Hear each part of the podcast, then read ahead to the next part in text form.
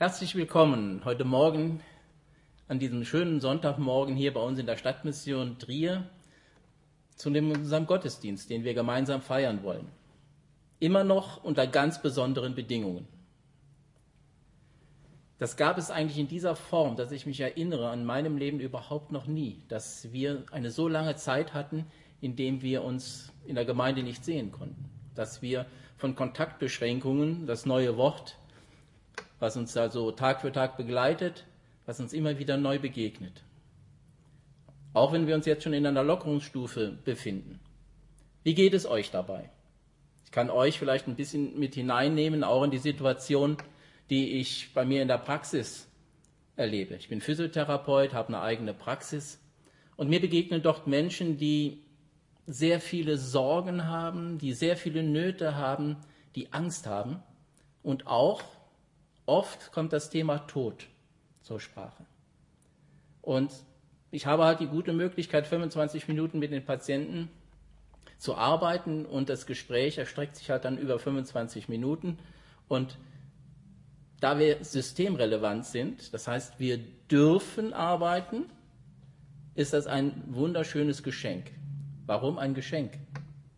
Ja, weil ich im Verhältnis zu vielen Menschen, die in ihren Wohnungen eingeschlossen sind, mit ihren Kindern nicht raus dürfen, einsam sind, viele, die in den Altenheimen sind. Ich darf jeden Morgen zur Arbeit gehen, darf arbeiten mit meinen Patienten. Und das Zweite, was noch viel, viel wichtiger ist, dieses Geschenk, dass ich mit den Menschen über ihre Sorgen und Nöte sprechen darf, nehme ich zum Anlass, einfach über meinen Glauben zu erzählen über das, was mich bewegt, was mich hält, auf wen ich vertrauen darf, dass Jesus Christus mein Herr ist, dass ich alle Hoffnung in ihn setze. Wir kommen gerade von Ostern her. Ideale Überleitung, mit den Menschen darüber zu sprechen. Und ich darf ihnen bekennen und ihnen Hoffnung geben, meine Hoffnung weitergeben an das, was ich glaube. Und das ist ein Geschenk. Das könnt ihr mir glauben. Und manchmal ist es auch so, dass Menschen nachfragen und hören und mehr wissen wollen. Und das nutze ich natürlich immer Tag für Tag in meiner Behandlung aus. Und ich sage euch auch, heute Morgen von hier vorne, nutzt die Chance einfach, mit den Menschen ins Gespräch zu kommen. Von dem zu erzählen, was euch bewegt, von dem zu erzählen, was euch hält, was euch wirklich in wirklich in Freude versetzt und gebt den Menschen ihre Hoffnung. Heute Morgen haben wir einen Predigtext aus dem zweiten Timotheus im ersten Kapitel, die Verse 9 und 10. Er hat es überschrieben, einfach alles. In manch anderen Bibelübersetzungen steht Ermutigung zur Treue. Wir dürfen gespannt sein, was Walter uns zu erzählen hat, was er uns weiterzugeben hat. Ich freue mich auf jeden Fall heute Morgen bei euch zu sein, auch wenn ich euch nicht direkt vor mir habe. Aber ich bin dankbar, dass ich jetzt hier stehen darf und euch begrüßen darf. Und Jesus hat schon gesagt, wo zwei oder drei in meinem Namen versammelt sind, da bin ich mitten unter euch. Und mit diesem Jesus möchte ich jetzt auch sprechen. Ja, lieber Jesus, wie dankbar dürfen wir einfach sein, dass wir dich haben. Dass wir aus dir, Herr, die Hoffnung schöpfen dürfen, auch in dieser Zeit, die doch etwas verrückt ist, die besonders ist und die Menschen auch ganz besonders sind. Ja, wir erleben Menschen, die voller Angst und Not sind. Wir erleben Menschen, die, denen das überhaupt nicht nahe geht, die damit umgehen. Ich kann es oft gar nicht glauben, dass es so Riesenunterschiede gibt. Herr, und du hast jeden lieb, du kennst jeden und du bist auch bei jedem dabei. Du bist auch hier heute Morgen bei uns in unserem Gottesdienst, den wir feiern zu deiner Ehre, zu deinem Lob, Herr. Herr, wir wollen dir nahe sein. Wir wollen unsere Hoffnung auf dich setzen. Wir wollen dich loben und dich preisen, Herr. Wir wollen dir allein die Ehre geben. Herr, du bist bei all denen, die sich diesen Gottesdienst ansehen, die deine Botschaft hören, die diese Worte hören, die wir ihnen weitergeben dürfen, die von dir kommen, Herr. Erfülle einfach diese all unsere Besucher und auch unsere Mitglieder und alle die Menschen, die diesen Gottesdienst hören. Herr, mit deinem Wort. Und erfülle ihre Herzen, dass sie diese Botschaft auch weitergeben können und Herr, dass sie ihr Herz auftun. Ich danke dir, dass du hier mitten unter uns bist. Amen. Einfach alles. So habe ich die Predigt heute überschrieben. Und die spannende Frage dahinter, gibt es wirklich die Antwort auf alles? Als ich diese Predigt vorbereitet habe, habe ich in verschiedene Suchmaschinen im Internet die Frage eingegeben, was ist die Antwort auf alles? Wisst ihr, was dabei herauskam? Manche ahnen es wahrscheinlich. Herauskam die Zahl 42.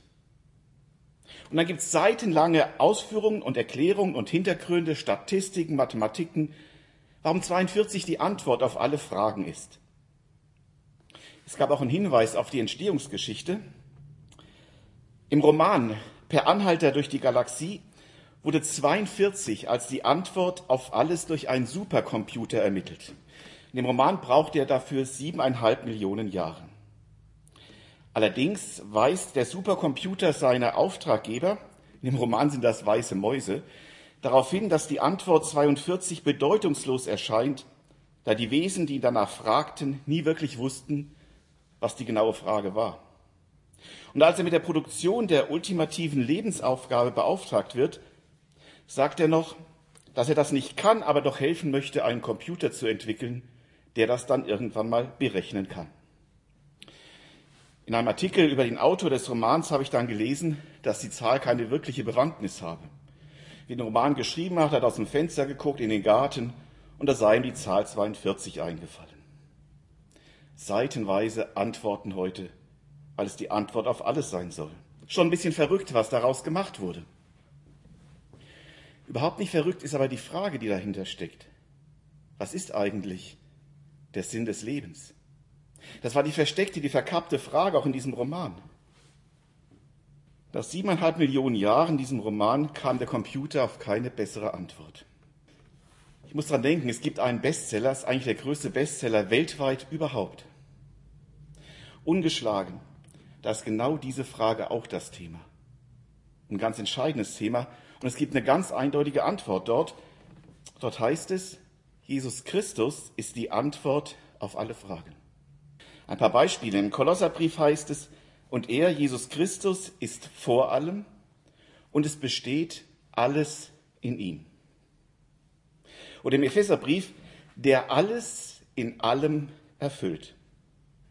Oder im Hebräerbrief, er ist das vollkommene Abbild von Gottes Herrlichkeit, der unverfälschte Ausdruck seines Wesens. Durch die Kraft seines Wortes trägt er das ganze Universum. Gewaltige Aussagen. Und Jesus sagt von sich selbst, nachzulesen in Offenbarung 22, 13, ich bin das A und das O, der Erste und der Letzte, der Anfang und das Ende. Soweit mal nur eine ganz kleine Auswahl an biblischen Zitaten, warum Jesus die Antwort auf alle Fragen ist. Das jetzt alles zu vertiefen, wäre zu umfassend. Es würde sicher keine siebeneinhalb Millionen Jahre dauern, aber doch den Rahmen dieser Predigt sprengen. Und darum möchte ich mich auf den schon genannten Predigtext konzentrieren, wo Paulus an Timotheus etwas darüber schreibt. Ich lese aus 2 Timotheus 1, die Verse 9 und 10 nach der Hoffnung für alle. Er, also Jesus Christus, hat uns gerettet und dazu berufen, ganz zu ihm zu gehören. Nicht etwa, weil wir das verdient hätten, sondern aus Gnade und freiem Entschluss. Denn schon vor allen Zeiten war es Gottes Plan, uns in seinem Sohn Jesus Christus seine erbarmende Liebe zu schenken. Das ist jetzt Wirklichkeit geworden. Denn unser Retter Jesus Christus ist gekommen. Und so lautet die rettende Botschaft, er hat dem Tod die Macht genommen und das unvergängliche Leben ans Licht gebracht. Auf vier verschiedene Bereiche dieses Alles möchte ich jetzt etwas eingehen. Das erste Alles, alles durch ihn. Gott hat uns in Jesus Christus ein Rettungsangebot gemacht. Es ist inzwischen einige Jahre her, da erlebte ich die erste Fernsehaufzeichnung eines Gottesdienstes durch den Evangeliumsrundfunk. Ich weiß damals, als das Aufnahmeteam angerückt war, inspizierte es so unsere örtlichen Gegebenheiten, die Anlage, die wir hatten oder auch was wir nicht hatten. Und ich merkte bei allen Fragen, bei allen Antworten, die wir gaben, wie der Techniker meinte, -hmm, naja. Und als wir nachfragten, reicht das denn nicht? meinte er nur, alles klar, das alles gut, das klappt schon. Kein Problem. Er sollte Recht behalten und er behielt Recht, aber nicht, weil unsere Anlage doch noch so gut war, sondern, sondern weil er alles dabei hatte, was nötig war und weil er genau wusste, was er tun musste, damit es gut wird. Nicht unsere Gegebenheiten konnten es gut machen, sondern seine Möglichkeiten und seine Fähigkeiten. Genau das möchte Paulus hier seinem jungen Mitarbeiter, dem Timotheus, mit auf den Weg geben. Timotheus, der als junger Mensch gestandenen Leuten gegenüberstand, alten Hasen, und sich manchmal fragte, wie soll ich das eigentlich schaffen? Der ermutigt ihn Paulus und sagt, alles ist gut, es klappt schon. Aber nicht, weil Timotheus es auf einmal doch selbst kann, sondern, sondern weil Jesus der Fachmann ist und weil Jesus die nötigen Fähigkeiten mitbringt und alle Möglichkeiten hat. Bei dem Fernsehgottesdienst damals ging es uns auch so. Wir wussten, dass der Sender letztlich ja alles im Kasten haben will, wie man so schön sagt. Und vergessen ist für mich, was die Mitarbeiter damals vom Evangeliumsrundfunk so alles erzählten, was sie erlebt hatten, an den unterschiedlichen Orten. Abenteuer, was nicht geklappt hat, wo Dinge schiefgelaufen sind, wo was nicht gelingen wollte. Aber immer wenn sie weggefahren sind, hatten sie ein fertiges Produkt dabei. Und das hatte immer den gleichen Grund, hing immer nicht an der Gemeinde, wo sie waren, sondern weil sie es da gemacht hatten, weil sie die Möglichkeiten hatten, weil sie es wollten und auch konnten. Und die ganze Bibel bezeugt und beschreibt das, was Paulus hier an Timotheus schreibt. Jesus hat uns gerettet, schon vor allen Zeiten war es Gottes Plan, uns in seinem Sohn Jesus Christus seine erbarmende Liebe zu schenken. Und so hat Jesus dieses Rettungsangebot gemacht, ein Versöhnungsangebot Gottes an uns das Angebot zu bezahlen, all unsere Schuld, unser ganzes Versagen, all unsere Unzulänglichkeiten. Er hat damit einen Ausweg aus einem verloren gegangenen Paradies geschaffen, zurück in eine ungetrübte Beziehung mit unserem Schöpfer. Den Weg hat er freigemacht und das bezeichnen wir als Rettungsangebot. Denn es ist so, kein Mensch kann Gottes Anspruch gerecht werden. Keine Religion kann das. Das Christentum kann das nicht. Es kann allein eine einzige Person, und die heißt Jesus Christus. Darin liegt Gottes ganzes Heilsangebot und das für die ganze Menschheit. In Apostelgeschichte 4, Vers 12 heißt es, bei niemand anderem ist Rettung zu finden unter dem ganzen Himmel. Da ist uns kein Mensch gegeben, kein Name gegeben, durch den wir sonst gerettet werden könnten. Jesus ist die Antwort. Die Antwort auf die Frage, woher komme ich, wozu lebe ich und wohin gehe ich. Er sagte es und er lebte es vor. Wir sind geschaffen als Ebenbilder Gottes, eigentlich berufen zu einem paradiesischen Leben. Verdammt durch die Sünde, aber zum Leben in einer Welt, die das ganze genaue Gegenteil oft davon ist.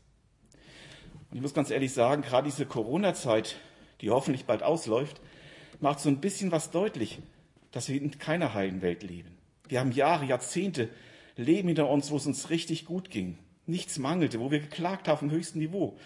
Wenn wir ehrlich in andere Ecken der Welt gucken, merken wir, das ist nicht überall so. Jetzt haben wir mal ein paar Einschränkungen gehabt. Aber Leute, das ist eine ganz kleine Demonstration, was diese Welt eigentlich ist.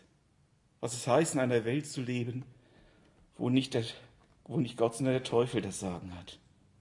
Ja, wir leben nicht mehr in der Welt, in die Gott, für die Gott uns bestimmt hat. Aber wir sind immer noch, immer noch von Gott so sehr geliebt, dass uns in Jesus diesen Ausweg daraus ermöglichen möchte. Und er hat ihn frei gemacht. Und alles, was wir brauchen, um zurück zu Gott zu kommen, ist Jesus. Darum, alles durch ihn, war mein erster Gedanke. Der zweite Gedanke, alles seinetwegen. Nur er begnadigt uns. Wörtlich übersetzt heißt es hier, dass Gott mit einem heiligen Ruf spricht. Mit einem heiligen Ruf hat er uns dazu berufen, durch Jesus Christus gerettet zu werden heilig? Heilig ist die Eigenschaft Gottes. Er ist so etwas wie das Siegel, was heilig gehört, gehört untrennbar zu Gott. Wir sagen ja auch manchmal zu gewissen Dingen, das ist mir heilig und sagen, das gehört untrennbar zu mir. Im Zusammenhang mit Gott heilig ist alles, was zu ihm gehört.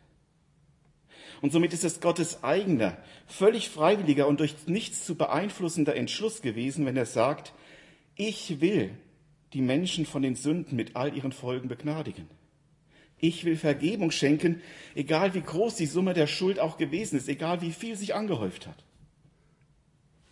Und dieser Beschluss ist Gottes heiliger Wille. Wir fassen ja auch manchmal Beschlüsse. Und es gibt so eine Redewendung, das heißt, die ziehen wir auf Teufel komm raus durch. Und ganz ehrlich, dieser Begriff stimmt manchmal. Wenn ich so an mich denke, wenn ich mal so eine Phase habe, sage, das will ich jetzt partout, dann habe ich manchmal das Gefühl, eigentlich machst du was verkehrt, aber ich will das jetzt. Und dann kommt nichts Gutes bei raus, deswegen auf Teufel komm raus ist nichts Gutes. Bei Gott ist das völlig anders. Er hat hier einen heiligen Beschluss gefasst. Von Anfang an gründlich durchdacht, über tausende von Jahren zielstrebig vorbereitet. Das ganze Alte Testament von 1. Mose bis am Ende. Ein einziger Bogen, wo Puzzle für Puzzle sich zusammenfügt, dass Gott sagt, dann kommt der Messias, dann kommt die Rettung. Und Jesus ist dieses alles, was wir Menschen brauchen, um gerettet zu werden. Da drängt sich natürlich die Frage auf, wenn Gott so ein Rettungsangebot macht, wie sind denn da die Konditionen? Was muss ich denn tun, um in den Genuss dieses Angebotes zu kommen? Hört sich nach einer komplizierten Frage an, Antwort ist aber ganz einfach. Ja sagen. Du musst dieses Angebot einfach annehmen wollen. Ich möchte ein Beispiel dazu sagen. Vor einigen Jahren, als die erste große Asylantenwelle kam, hatten wir in der Gemeinde, wo ich damals war, im Jugendkreis, sehr viele syrische Jugendliche, die Flüchtlinge waren. Und wir hatten im Jugendkreis eine Freizeit geplant. So zwei, drei hätten wir doch kostenlos mitnehmen können, aber keine 15 oder 20, wie viele es damals waren. Wir wussten nicht, was wir machen sollen. Und plötzlich, so kurz vor der Freizeit, stürmte eine Mitarbeiterin zu mir ins Büro, legt mir eine Internetadresse auf den Tisch und sagt, Walter, guck mal danach, da gibt es Geld für unsere Syrer. Ich sah mir die Webseite an. Es war die Webseite einer Stiftung, die genau für diesen Zweck Gelder zur Verfügung stellte. Ich stellte einen formlosen Antrag, bekam ganz schnell das Defizit ausgeglichen, musste gar nicht viel berichten, kurz beschreiben, was wir machen, ein paar Bilder schicken. Das war's. Und ich fragte mich, warum ging das so unbürokratisch und so schnell? Das ging so schnell, weil diese Stiftung den Beschluss gefasst hatte, solche Projekte zu unterstützen. Die bekamen den Zuschuss nicht, weil wir so ein toller Jugendkreis sind, weil wir so eine tolle Arbeit machen, so besonders berühmte Leute sind. Hatte damit gar nichts zu tun, mit uns überhaupt nichts zu tun. Der Zweck lag darin, die Stiftung wollte das, dass solchen Leuten geholfen wird. Und da wir so etwas taten, haben wir das Geld bekommen. Es hing nicht mit uns zusammen. Und das, was wir damals vielleicht so im ganz Kleinen erlebten, ist das, was Gott in Jesus im ganz Großen gemacht hat. Er braucht keine Stiftung. Es reicht, dass er seinen Beschluss gefasst hat. Und dieser Beschluss lautet, ich will durch Jesus alles zahlen. Und so schreibt Paulus eben mit seinen Worten an Timotheus, er hat uns gerettet, nicht etwa, weil wir das verdient hätten, sondern aus Gnade, aus Gottes freiem Entschluss. Und wisst ihr, Gott fragt bei dem Beschluss nicht danach, wie gut bist du überhaupt schon? Wie viel hast du schon erreicht? Wie viele Sünden tust du nicht mehr? Was halten andere von dir oder was hältst du selbst von dir? Und was alles so durch den Kopf uns noch gehen kann. Das alles spielt keine Rolle, denn Gottes Angebot steht. Und es liegt einzig noch an dir, den Antrag zu stellen, in Anspruch zu nehmen, was Gott dir geben möchte. Denn er will es dir geben, alles seinetwegen. Nicht, weil du so besonders liebenswert bist, sondern weil er dich liebt. Egal für wie liebenswert du dich oder andere dich halten, Fakt ist und bleibt, Gott liebt dich. Und dieses zweite, alles, das uns Jesus begegnet, dieses seinetwegen. Alles gibt er seinetwegen. Weil er beschlossen hat, uns wieder den Weg zurück zu Gott frei zu machen. In vielen Gesprächen kommt an dieser Stelle dann ein anderes Thema auf den Tisch, je nachdem, wie das Leben bislang verlaufen ist. Wie viel man schon auf den Kerbholz hat oder Kerbholz ist so ein alter Ausdruck, nur man früher eingekerbt hatte, was man nicht vergessen sollte. Ich glaube, vielleicht könnte man heute eher sagen, was im Internet über dich schon zu lesen ist. Es gibt so manche Sachen, die Facebook und andere auf ewig festhalten, was man gar nicht mehr wegkriegen kann. Also egal, was in deinem Leben angehäuft hat. Die Frage kommt dann immer, kann das ausreichen, was Jesus tat? Oder habe ich mein Limit längst überschritten? Und damit komme ich zum dritten alles. Alles ist bezahlt. Du bist freigekauft zum göttlichen Eigentum. Oder wie Paulus es an Timotheus schreibt, er hat uns gerettet und uns dazu berufen, ganz zu ihm zu gehören. Kennt ihr die sogenannten gelben Engel? Ich habe schon mehrmals erlebt, wie solche gelbe Engel uns gerettet haben.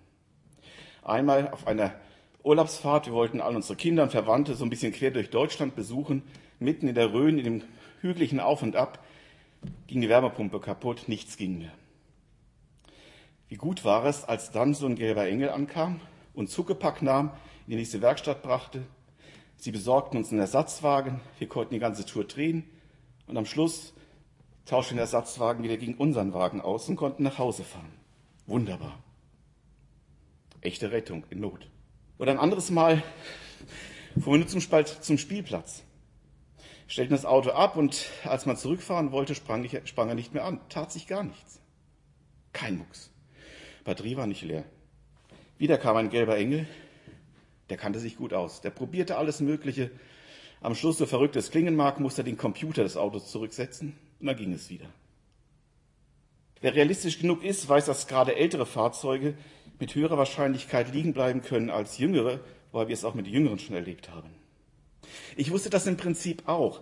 Und dennoch habe ich es viele Jahre ohne einen Automobilclub versucht, weil mir die Kosten zu hoch erschienen. Seit einigen Jahren sehe ich das anders, bin gern Mitglied in diesem Verein, weil ich entdeckt habe, wie, wie wertvoll das ist, Informationen zu bekommen, hilfreiche Unterstützung und auch Rettung in Notlagen. Und es ist richtig ein gutes Gefühl zu wissen, ich gehöre zu einem Verein, der zwar immer irgendwo präsent ist, auch wenn er mit mir nichts zu tun hat, aber den ich besonders in Notlagen erleben kann, da bin ich nicht verlassen. Richtig kennen und schätzen gelernt habe ich das aber auch erst, als ich Mitglied war und entdeckte, was das bedeutet. Jahr für Jahr zahle ich jetzt meinen Mitgliedsbeitrag und in manchen Jahr habe ich das Gefühl, hast dir eigentlich nichts davon. Aber in anderen Jahren kriegt man so nebenbei hilfreiche Tipps. Denke da an eine Fahrt nur durch Frankreich durch. Und da sagten sie mir, wissen Sie, Sie brauchen da auch eine Vinette, sonst kann es teuer werden. Hilfreiche Tipps, die einem echt helfen können. Dazu die Hilfe in Notlagen, die manchmal auch mehr wie einmal im Jahr eingetreten sind. Und das Schöne ist immer, wenn ich in eine Notlage komme, muss ich dafür nichts zahlen. Es reicht völlig aus, Mitglied zu sein. Das ist mir so ein bisschen zum Bild geworden, wie ich auch Jesus erlebe. Das Bild hinkt an manchen Stellen sicher, aber dennoch macht es ein bisschen was von dem deutlich, was es heißt, zu Jesus zu gehören. Bei Jesus gilt, ich habe mich entschieden, in, ich sag's mal so, in den Trachtenverein Gottes einzutreten. Trachtenverein. Nein, hat nichts mit dieser Trachtenfolklore zu tun, hat was zu tun mit Matthäus 6, Vers 33. Da heißt es, Trachtet zuerst nach dem Reich Gottes und nach seiner Gerechtigkeit, dann wird euch alles andere zufallen. Also, seid ganz dabei. Das ist ein altes Wort dafür, was Luther dort gebraucht hat. Trachtet zuerst nach dem Reich Gottes. Dann wird euch alles andere zufallen. Und das ist auch nicht dieser Zufall, den wir meistens vor Augen haben. Wenn ich Glück habe, gewinne ich vielleicht zufällig mal wo was. Nein, dieser Zufall ist, dass Gott weiß genau dann, wann es nötig ist. Und dann lässt es uns punktgenau zufallen. Nicht zu früh, aber auch nicht zu spät. Als Mitglied bei Jesus werden heißt dann, ich finde nicht nur gut, was er so macht, ich will aktiv dazugehören. Wir sprechen davon, dass man Jesus sein Leben anvertraut. Das heißt, dass wir Ja sagen zu einem Lebensentwurf, zu dem Lebensentwurf, den er sich ursprünglich für uns Menschen gedacht hat, als Gott uns geschaffen hat. Und wenn wir das machen, werden wir entdecken, was unsere Bestimmung ist und was nicht. Aber auch erst, indem wir es ausprobieren. Wie ich vorhin sagte, den vollen Nutzen einer Mitgliedschaft erlebe ich dann, wenn ich Mitglied bin. Vorher ist alles nur Theorie. Und ich habe es entdeckt, bei Jesus ist ganz ähnlich. Es bleibt vieles Theorie, solange ich es nicht drauf ankommen lasse, solange ich es nicht ausprobiere, solange ich nicht voll dabei bin. Du lernst Jesus erst dann richtig kennen, wenn du Gott als deinen Schöpfer akzeptierst, wenn du die Bibel als die Betriebsanleitung für dein Leben nimmst, und dich nur noch mit Jesus als ihn und dich nur noch an Jesus als den allein Zuständigen für dein Leben bindest. Damit ist Jesus dein entscheidender Ansprechpartner für alle fremd, was andere taten, aber auch selbstverschuldeten Schäden in deinem und an deinem Leben. Für all das ist Jesus Ansprechpartner. Das bedeutet, du lässt nur noch Jesus an dich ran wo immer es um verbindliche Werte, korrekte Einstellungen und fachmännische Reparaturen geht. will es nochmal anders sagen. Ich lasse nur Jesus ran, wenn es um die für mich verbindlichen Werte geht. Für das, was wirklich wertvoll im Leben ist, was letztlich zählt und hält. Ich lasse nur Jesus ran, wo es um die richtigen Einstellungen zu allen Themenbereichen des Lebens geht. Seine Meinung ist mir wichtiger als meine oder gar die anderer. Und wo immer ich Mist gebaut und versagt habe, darf ich es von ihm wieder in Ordnung bringen lassen. Wende mich damit an ihn. Und das möchte Jesus mir geben. Was muss ich dafür tun? Ich will es mal so sagen, der Mitgliedsbeitrag sieht vielleicht so aus. Von ganzem Herzen dabei sein in Theorie und Praxis. Mach Nebel mit Köpfen. Entscheide dich für ein neues Leben mit Jesus. Bitte ihn um Vergebung für alles, was falsch war, für alles, was anders lief. Nicht so, wie er sich's gedacht hat. Sag dich von allem los, was nicht zu einem Leben mit Jesus gehört. Und dann steig ein in diese verbindliche Beziehung zu ihm. Verbindliche Beziehung zu ihm ist vielleicht nur ein anderes Wort für Mitgliedschaft. Aber genau das ist der Moment, in dem Neues, wie die Bibel es nennt, ewiges Leben geboren wird. Und wer sich dafür entschieden hat, dem wird es auch so ergehen, dass er vielleicht, wie ich es vorhin vom Automobilclub sagte, manchmal gar nicht so viel erlebt. Man sieht mal da ein Auto, man sieht mal da ein Auto. Man sieht vielleicht, da tut Gott mal was oder da hat nicht unmittelbar jeden Tag mit mir so gefühlsmäßig zu tun. Aber er ist immer in der Nähe. Ich gehöre zu ihm. Verbindlich. Und dann gibt es andere Zeiten, meistens sind es Zeiten der Nöte, wo ich es ganz elementar und auch ganz gefühlsmäßig stärker erlebe, wie er die Not nicht unbedingt wegnimmt, aber mich durchträgt, durchhilft. Ich merke, ich bin nicht allein, ich bin nicht verlassen. Ist einer da, der weiß, wie es weitergeht. Dann kann man ganz intensiv erleben, wie Jesus da ist, wie er eingreift, wie er Lasten abnimmt und das ohne Extrakosten. Wer ganz auf die Karte Jesus setzt, wer mit Jesus lebt, für den gilt das Versprechen, dass er uns alles Notwendige zufallen lassen möchte. Und das tut er, weil wir es ihm wert sind, weil du es ihm wert bist. So wie der Automobilclub viel in seine große Flotte von Fahrzeugen und sehr gut ausgebildeten Technikern investiert, so hat Jesus sein ganzes Leben für uns, besser eigentlich in uns investiert. Er starb, damit er sich das leisten kann. Er starb, damit er das für uns leisten kann.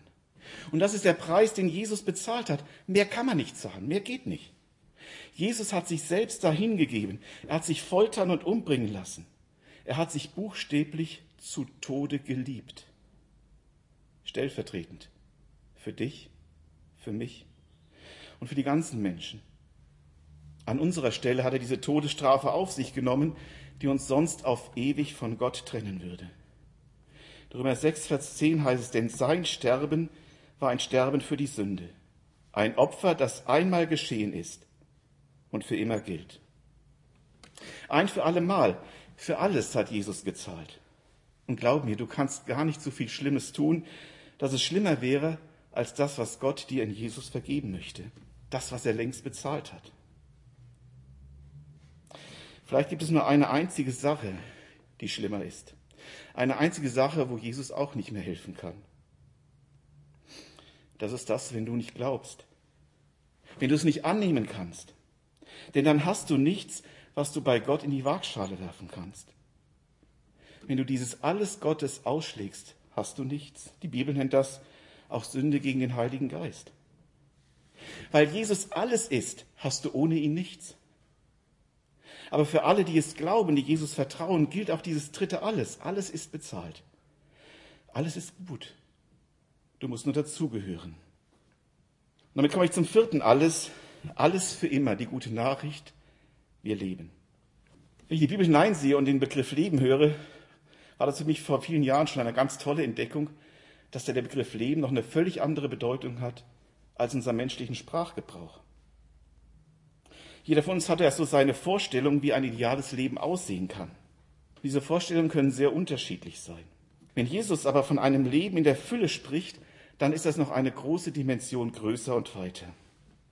Denn aus der Perspektive Gottes bedeutet Leben Beziehung zu ihm haben, eine Gemeinschaft mit Gott haben. Jesus hat einmal zu einem Menschen gesagt, folge mir nach und lass die Toten ihre Toten begraben. Das ist krass, oder? Wie können Tote Toten begraben? Oder ein andermal hat er gesagt, ich bin die Auferstehung und das Leben. Wer an mich glaubt, der wird leben, auch wenn er stirbt.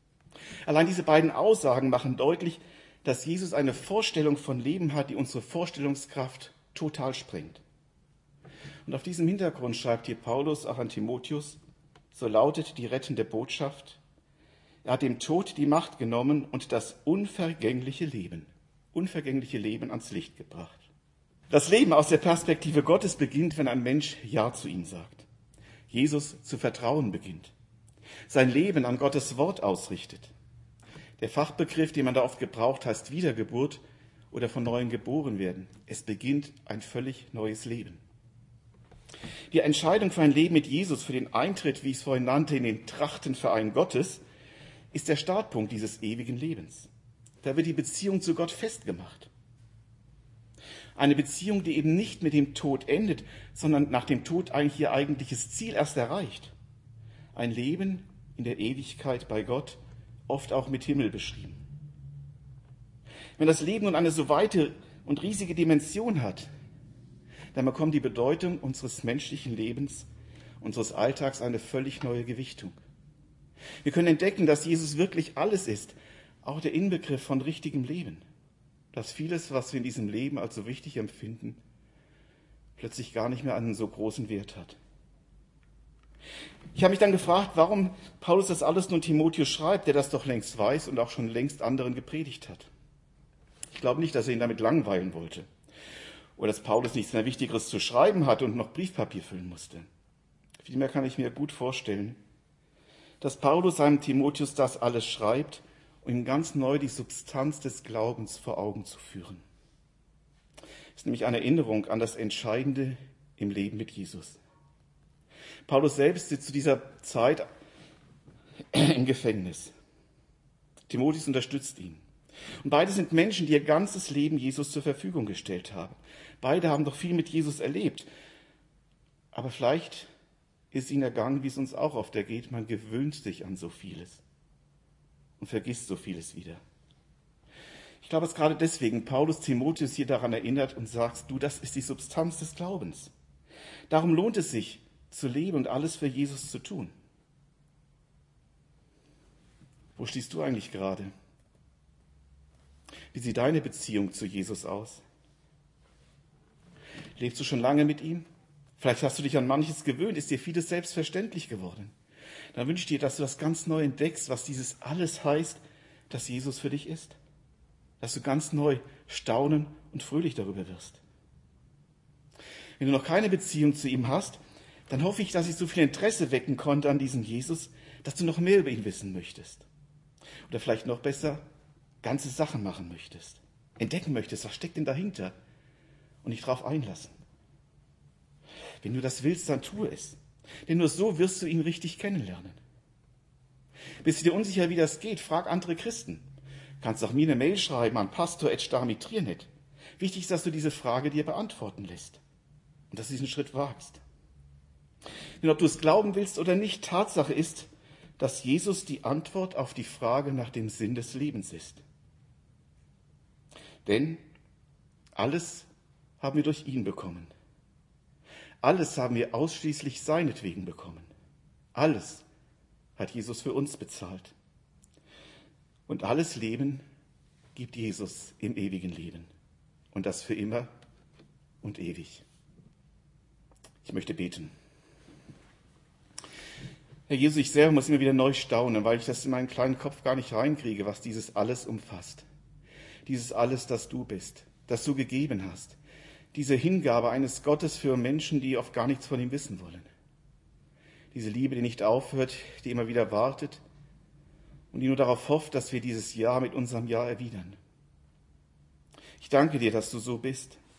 Ich danke dir für diese deine Liebe und bitte ich, dass dieses alles wirklich unser Leben füllt, unser Leben prägt und dass gerade die, die dich lieb haben, wie du in dieser Welt leben können als Zeugnis, als Menschen, die sich hingeben, auch für andere. Auch in diesen Zeiten, wo wir leben, Herr Jesus, lass geprägt sein uns von dem Wissen, du bist der Herr und du bist der, auf den es ankommt. In deinen Händen liegt unser Leben, in nichts anderem. Und das gibt den Mut und die Kraft, das zu leben. Ich danke, dass du es schenken wirst, dass du es segnen wirst. Und ich bitte dich für all die, die noch Fragen haben. Herr Jesus, nur du selbst kannst ihnen beantworten. Sprich du zu ihnen. Lass sie es hören und erkennen, wie du bist. Amen. Ja, vielen Dank, Walter, für deine ermutigenden Worte, die du uns jetzt mitgeteilt hast. Wie geht es euch damit? Ärger, Ermutigung, Fragen, Zweifeln? Wollt ihr einfach alles wissen? Nehmt die Bibel, liest nach, was ihr gerade gehört habt. Tauscht euch aus.